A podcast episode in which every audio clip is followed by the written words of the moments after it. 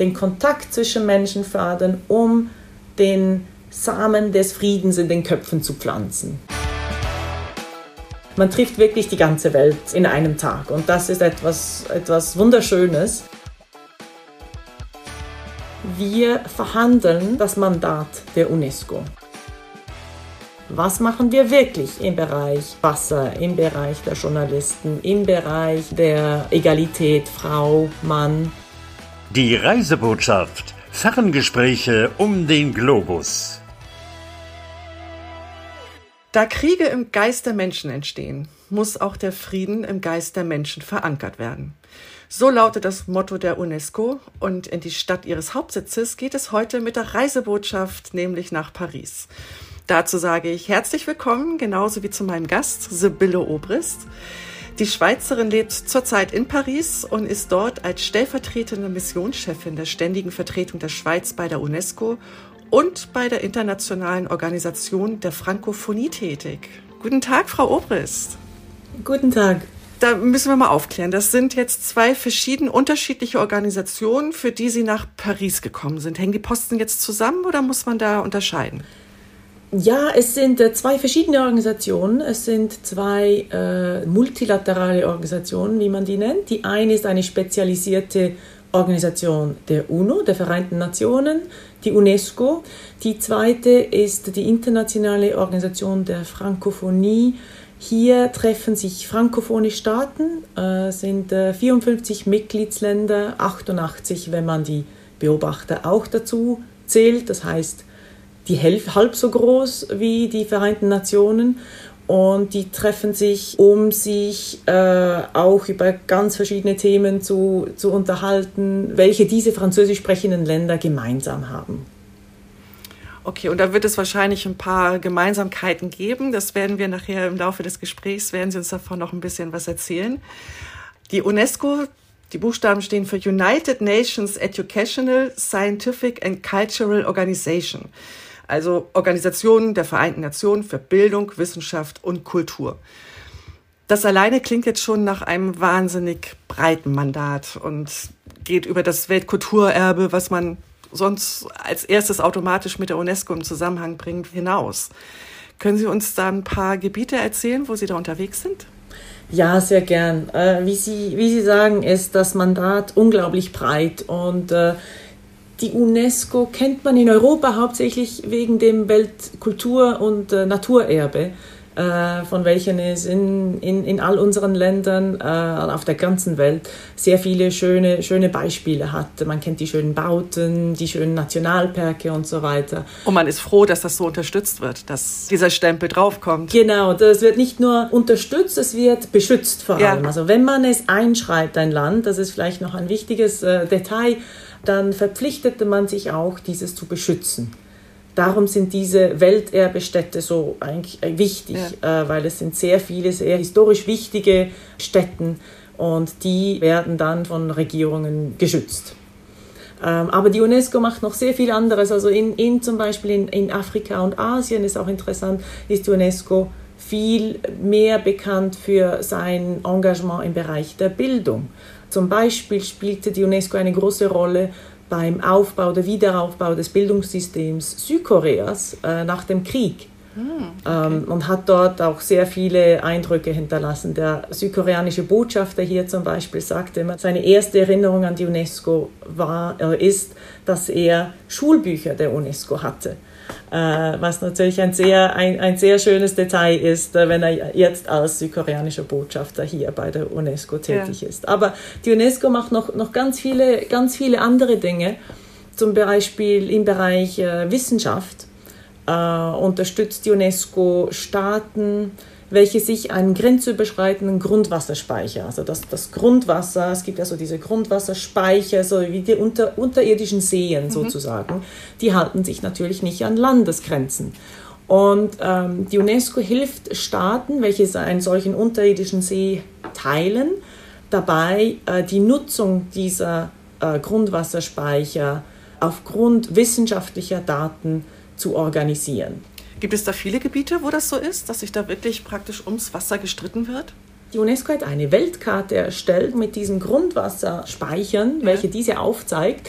Und es ist eine sehr faszinierende Karte, denn wie ich gesagt habe, diese Seen halten sich natürlich nicht an die politischen Grenzen. Ja. Haben Sie da ein aktuelles Beispiel, wo das jetzt ähm, geregelt werden konnte? Ja, zum Beispiel, wir haben ein, ein sehr interessantes Projekt, welches die Schweiz äh, mit der UNESCO zusammen in, über die letzten neun Jahre finanziert hat und das ist äh, in Südafrika, die sogenannte ähm, Stampriet-Aquifere. Diese Aquifere äh, liegt unter Südafrika, Namibia und Botswana. Und in der ersten Phase dieses Projekts wurde diese Aquifere kartografiert.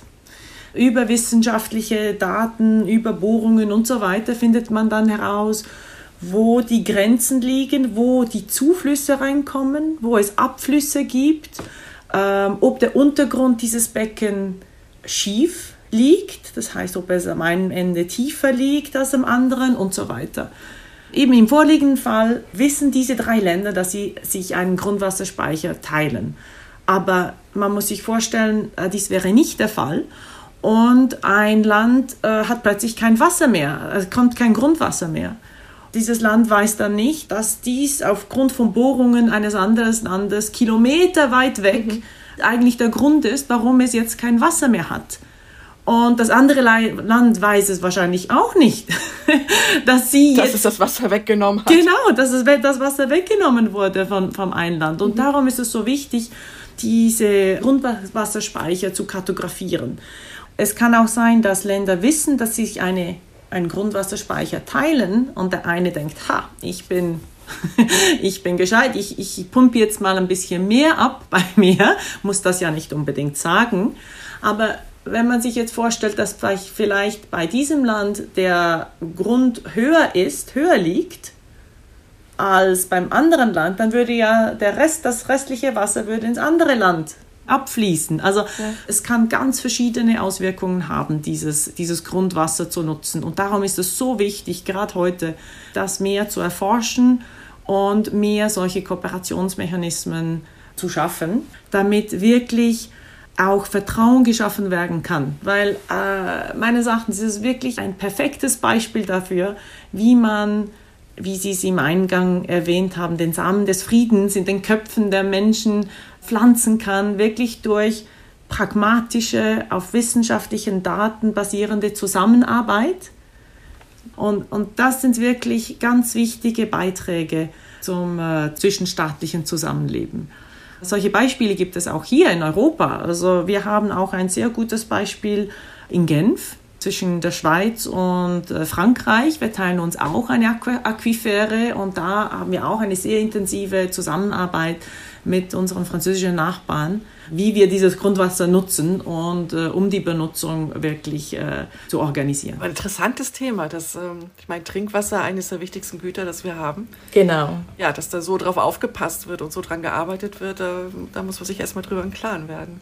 Genau, genau. Und die UNESCO arbeitet auch auf einem anderen Thema, welches natürlich auch ähm, für Sie jetzt gerade als Journalistin interessant ist, natürlich der Schutz von Journalisten. Mhm. Äh, wie Sie wissen, ist heutzutage die Situation der Journalisten in vielen Orten der Welt schlecht, äh, sogar sehr schlecht. Es ist gefährlich und oft sogar lebensgefährlich, Journalist zu sein. Ähm, die UNESCO führt eine etwas traurige Beobachtungsstelle für die Tötung von Journalisten. Hier geht es darum, die Tötungen aufzulisten, damit diese nicht vergessen gehen aber auch damit äh, man Druck machen kann auf Regierungen, diese Tötung zu untersuchen und die Schuldigen zu finden. Die UNESCO arbeitet mit Regierungen und der Zivilgesellschaft natürlich an der Förderung der Meinungsäußerungsfreiheit, der Medienfreiheit, aber auch äh, sie arbeitet mit Regierungen, um zu versuchen, die Arbeitsbedingungen, das heißt den rechtlichen Rahmen äh, der Arbeit der Journalisten zu verbessern und somit ihre Sicherheit zu fördern. Die Schweiz unterstützt Projekte in diesem Bereich finanziell und hilft der UNESCO oft auch bei der Umsetzung vor Ort. Äh, wir hier in Paris sind natürlich nicht direkt auf dem Feld, aber wir achten äh, stark darauf, dass äh, wo immer möglich die Rechenschaftspflicht für die Tötung von Journalisten eingefordert wird. Und wir engagieren uns in öffentlichen Stellungnahmen für den Schutz äh, von Journalisten. Das ist aber auch wirklich erschreckend, wie viele Journalisten und Journalistinnen ihre eigene Sicherheit aufs Spiel setzen müssen, um über die Zustände auf der Welt zu berichten. Genau, genau. Und vielleicht als, als drittes Beispiel, was ganz anderes ist, ähm, was die UNESCO macht, ist ähm, für viele Hörer ist wahrscheinlich das CERN in Genf ein Begriff. Es ist ja die Europäische Organisation für Kernforschung und betreibt physikalische Grundforschung. Und, die man nicht immer ganz ähm, verstehen kann. Genau, so mit dem schwarzen Loch ja. und so weiter. Aber irgendwann kriegt man doch raus, dass es einen Nutzen hat. Genau, es ist wichtige Forschung. Die meisten von uns, äh, mich äh, eingeschlossen, verstehen nicht ganz, was alles erforscht wird, aber man versteht, es ist wichtig. Ja. Äh, es, dort entstand ja auch das World Wide Web. Also wir haben alle davon profitiert, kann man sagen. Na also, sonst würden wir uns jetzt nicht unterhalten. Genau. Und diese Organisation wurde zum Beispiel in der, in der UNESCO geboren. Das weiß man gar nicht. Und jetzt in den letzten Jahren wurde auch unter der Schirmherrschaft der UNESCO wurde das, ähm, wie man es nennt, das CERN des Nahen Ostens äh, geschaffen in Jordanien. Und dieses heißt Sesame.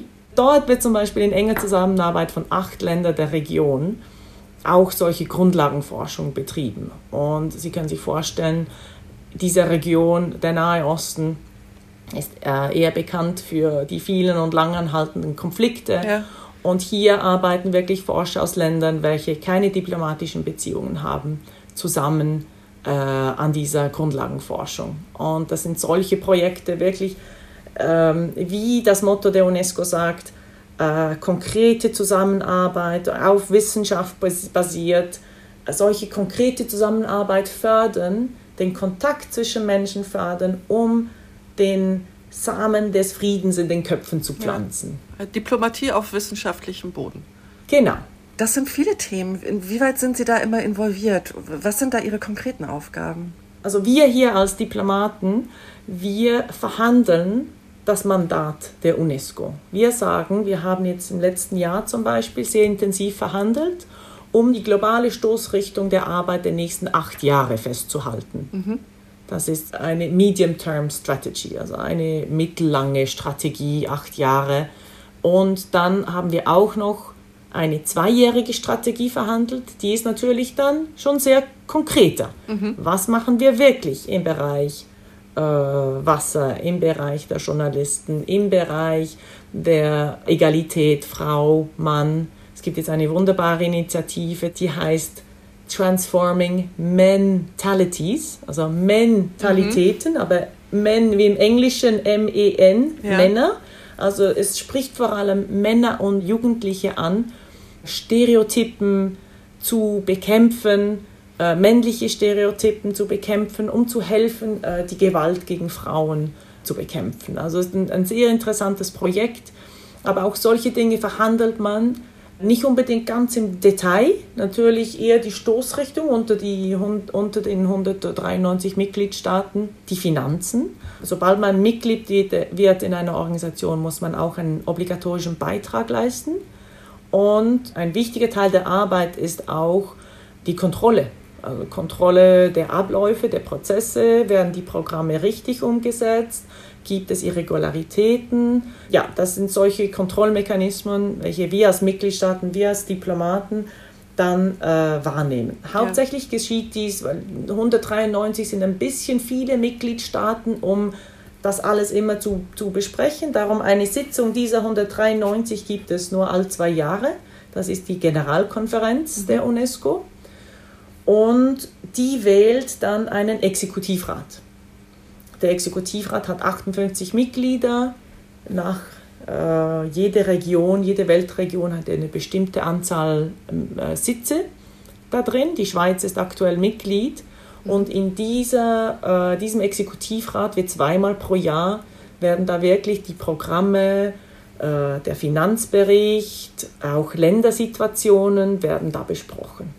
Und dann haben Sie ja noch die andere Organisation, für die Sie noch zuständig sind. Da geht es dann aber mehr in die französische Richtung, wenn ich das richtig verstanden habe. genau, die Internationale Organisation der Frankophonie, kurz ähm, OIF genannt, ist äh, natürlich im deutschsprachigen Raum etwas weniger bekannt.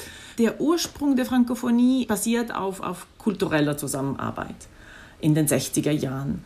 Aber ähm, die Schweiz ist an der Frankophonie beigetreten in den 80er Jahren, äh, als diese eine starke ähm, politische Komponente integriert hat. Wirklich äh, im Bereich Demokratieförderung, Menschenrechtsstandards und so weiter. Heutzutage hat die Frankophonie drei Hauptaktivitäten. Eines ist natürlich, darf nicht fehlen, die französische Kultur und, und Sprache.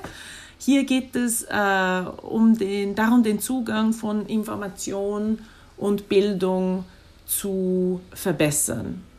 Aber auch äh, zum Beispiel die Mobilität von Französischlehrern zu fördern. Das heißt, dass Französischlehrer aus der Schweiz äh, vielleicht mal nach Rumänien gehen, nach äh, Ruanda oder, oder anderen Ländern, Libanon, äh, Kambodscha, aber auch, und das ist vielleicht noch etwas erstaunlich äh, für, für viele, die vielleicht nicht so damit vertraut sind, die Frankophonie hilft auch der UNO mit Französischkursen für UNO-Blauhelme.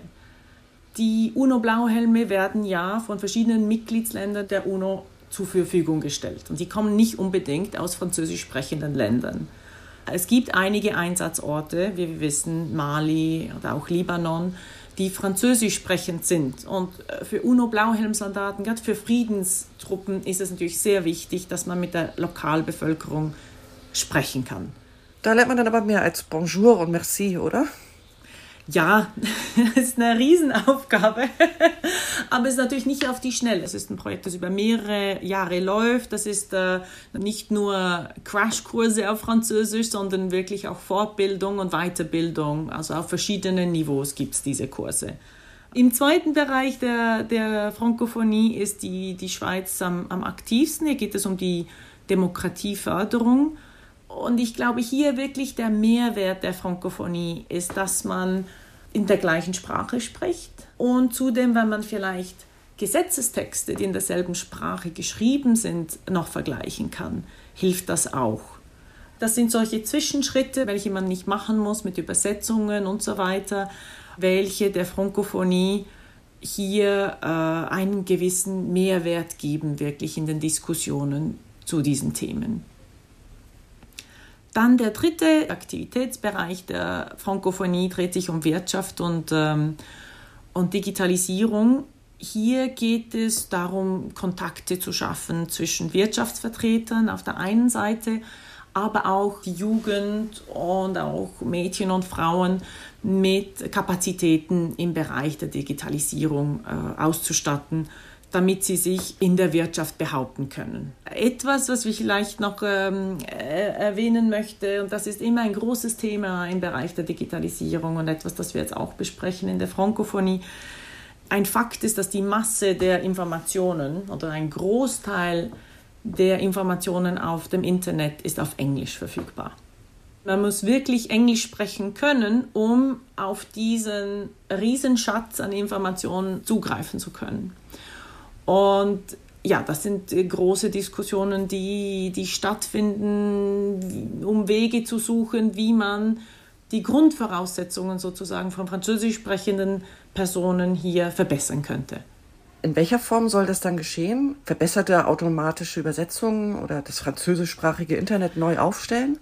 Das ist die große Frage. Ich habe leider noch keine Antwort dazu. Es wird sicherlich verschiedene Wege geben, sei es jetzt äh, automatische Übersetzungen, die werden immer besser, sei es wirklich auch eine Anstrengung von verschiedenen Ländern, auch wirklich darauf zu achten, dass in ihrem Land Einträge in verschiedenen Sprachen gemacht werden. Eben nicht nur Englisch, sondern dass diese Einträge auch immer jetzt in der Schweiz äh, Deutsch, Französisch und Italienisch auch da sind. Wir kommen zu den Schnellantworten und wir bleiben gleich mal beim Thema. Welche Sprachen sprechen Sie denn? Schweizerdeutsch, Hochdeutsch, dann äh, Französisch, Englisch, Italienisch, Spanisch, Indonesisch und etwas Arabisch. Klischeecheck. Trinken die Franzosen wirklich so viel Rotwein? In Paris sind die Bistros immer voll. Einige haben tatsächlich ein Glas Wein vor sich oder Champagner, aber andere auch Kaffee oder Süßgetränke. Darum, ich könnte dieses Klischee nicht bestätigen. Was muss man auf jeden Fall in Paris gesehen haben? Und jetzt sagen Sie bitte nicht Eiffelturm, das wissen wir. Wollte ich gerade sagen. Es gibt zu viele Dinge in Paris, die man gesehen haben muss. Es ist einfach äh, ein Open-Air-Museum, es ist wunderschön. Die Gassen. Ich glaube, das Beste ist, etwas in Paris zu spazieren. Und welches ist Ihr persönlicher Lieblingsplatz? Ich habe eine Lieblingsfahrradroute. Von der Place de la Bastille der Rue Rivoli entlang. Das war eine der meistbefahrensten Straßen und da hat es jetzt nur noch eine Autospur und zwei riesen Fahrradspuren. Diese Straße entlang bis zur Place de la Concorde und dann über die Seine bis zur Brücke Bir Hakim. Und das noch in der Nacht. Wunderschön, wirklich. Alle Monumente, alle, alle Gebäude, diese historischen Gebäude von Paris sind wunderschön beleuchtet. Und wenn man dann unterwegs ist, welches Andenken muss man sich dann kaufen? Typisch wäre wieder ein Eiffelturm zu kaufen, aber ein Schlüsselanhänger. Den lasse ich gelten. Ich wäre aber eher für, anstatt ein Andenken zu kaufen, sich ein feines Croissant zu gönnen. Ein Buttercroissant, das auf der Zunge schmilzt und nicht daran zu denken, dass das direkt auf die Hüfte geht. Jetzt habe ich ein bisschen Angst, dass Sie die nächste Frage schon beantwortet haben. Was ist denn Ihr lokales Lieblingsessen? Nein, lustigerweise habe ich hier in Paris die Burger wieder entdeckt. Sehr viele dieser Bistros machen hausgemachte, wirklich saftige, gute, frische Burger. Und ich bin gar kein Fan von diesen Fastfood-Burgern, aber hier in Paris ist es unglaublich lecker sonst spreche ich ja meistens mit Diplomaten, die mit ihren Landsleuten zu tun haben oder halt mit den Angehörigen des Gastlandes. Bei Ihnen stelle ich mir das jetzt etwas internationaler vor mit den Menschen, mit denen Sie so tagtäglich zusammenarbeiten. Das ist eines der, der faszinierenden Elemente, wenn man bei der UNO arbeitet. Ich komme ja morgen an, treffe vor dem Aufzug meinen chilenischen Kollegen, vor dem Saal geselle ich mich zu einer Gruppe meiner österreichischen, russischen und omanischen Kolleginnen, die sich gerade austauschen. Im Saal ähm, ist die Sitzordnung oft äh, alphabetisch und da sitze ich oft zwischen Thailand und Schweden. Äh, beim Verlassen des Saales tausche ich mich mit meinen ägyptischen und indonesischen Kollegen über ihre Einschätzung der, der Sitzung aus. Also man trifft wirklich die ganze Welt äh, in einem Tag und das ist etwas, etwas Wunderschönes. Denn man hat so viel gemeinsam und gleichwohl gibt es so viel zu entdecken, so viele Kulturen, so viele, so viele Geschichten, welche man da erfährt, äh, dass das wirklich etwas, äh, etwas Unglaubliches, Faszinierendes ist an, meinem, an meiner Arbeit, welche mich äh, jeden Tag motiviert. Also ja. diese Begegnungen sind das Beste. Abgesehen von den unterschiedlichen Sprachen, die man dann so um sich hört, muss man sich dann aber auch immer wieder auf andere Mentalitäten einstellen, oder? Gibt es da so eine Arbeitsgrundlage, wo eine Mentalität vorherrscht? Oder ist es schon, dass man merkt, okay, mit dem Chilen muss ich das so besprechen, mit der Österreicherin, da gehe ich da anders ran? Hat man da so verschiedene Strategien dann? Ja, natürlich, es gibt schon verschiedene Mentalitäten, welche aber hauptsächlich außerhalb der Sitzungen dann zutage kommen. Weil in den Sitzungen, ähm, die Sitzungen sind ja streng geregelt. Es gibt einen Präsidenten, der erteilt das Wort und so weiter. Man hat zwei Minuten, um zu sprechen. Und diese Regeln sind auch da, eben weil es so viele verschiedene Mentalitäten gibt. Ja. Ähm, auch die ganzen, man sieht ja auch immer wieder am Fernsehen diese Protokolle äh, für einen Staatsbesuch oder einen Ministerbesuch und so weiter. Das sind diplomatische Protokolle, die geschaffen wurden, eben um Missverständnisse aufgrund dieser unterschiedlichen Mentalitäten zu vermeiden. Mhm. Natürlich unter, jetzt unter europäischen Kollegen, äh, wir treffen uns oft, die Mentalitäten äh, sind sehr ähnlich und wir kennen sie. Wir wissen, was wir zu erwarten, was wir ja. erwarten. Ähm, ja, wenn ich mit einem schwedischen Kollegen spreche, einer griechischen Kollegin und so weiter. Man kennt sie äh, vielleicht besser auch als äh, von Ländern, die weiter weg gelegen sind. Und, aber darum ist es umso wichtiger, dass man den Kontakt sucht, eben um solche Missverständnisse zu vermeiden. Ja, da sind wir dann wieder beim spannenden Teil an Ihrem Beruf. Ne? Genau. Frau Obrist, Sie sind nicht alleine in Paris, Sie sind mit Ihrer Familie dort. Wie geht es Ihrer Familie in Paris? Meiner Familie geht es sehr gut. Ich habe zwei Söhne, die sind äh, sechs und acht Jahre alt. Äh, die sind hier auf einer zweisprachigen Schule, Englisch, Französisch und äh, denen gefällt, gefällt es sehr gut. Obwohl sie, als wir angekommen sind, konnten sie noch gar kein Französisch, aber unterdessen ähm, geht das sehr gut. Und mein Mann, der arbeitet als Konsulent, dem gefällt es auch sehr gut hier. Ich glaube, man kann sich wirklich nicht beklagen, wenn man in Paris lebt. Was für Projekte haben Sie denn für sich persönlich so in Zukunft geplant? Ähm, unser nächstes Projekt ist äh, natürlich wieder unser Umzug. Wir mhm. ziehen ja wieder nach Bern und äh, es, das sind immer Dinge, welche man nicht unterschätzen darf. Man reißt bis zu einem gewissen Grad die Wurzeln aus und muss die dann am neuen Ort wieder einpflanzen. Und das braucht auch etwas Zeit. Darum ist das so unser großes Projekt für dieses Jahr. Man denkt immer, zurückkommen sei einfacher, aber es ist eigentlich ein einschneidender Prozess. Mhm. Und für Ihre Kinder ist es ja kein wirkliches Heimkommen, muss man sagen. Ne? Nein, mein älterer Sohn war neun Monate, als wir ins Ausland gingen. Mhm. Und mein jüngerer Sohn ist im Ausland geboren. Die haben beide noch nie in der Schweiz gelebt. Ja. Darum ist es eigentlich für sie nicht wirklich ein Heimkommen. das Land, in dem Oma und Opa leben. Genau. Oh Mann, dann wünsche ich Ihnen alles Gute dafür. Frau Obress, ich, ich danke Ihnen. Das war ein sehr nettes, offenes Gespräch. Ich habe viel über die UNESCO jetzt gelernt und diesen Einblick zu bekommen, das war ganz toll. Vielen, vielen Dank dafür. Ja, vielen Dank für die Möglichkeit, mit Ihnen zu sprechen. Hat mich sehr gefreut. Ich wünsche Ihnen alles Gute, vor allem für den Umzug und für Ihre Kinder und Ihre Familie, dass das alles gut klappt. Und wer weiß, wo es Sie irgendwann hin verschlägt und dann rufe ich einfach nochmal durch. Das, das, klingt sehr gut. Perfekt. Okay. Vielen Dank. Tschüss. Vielen Dank. Tschüss. Ja, das waren viele Infos über die UNESCO, die OIF und deren Projekte und ich fand es super interessant. Und ich hoffe, euch hat es auch gefallen. Klickt euch doch auch noch durch die anderen Folgen oder schreibt mir auch gerne eine E-Mail an mail.reisebotschaft.com. Auf jeden Fall hoffe ich, wir hören uns bald wieder. Bis dahin, eure Frauke.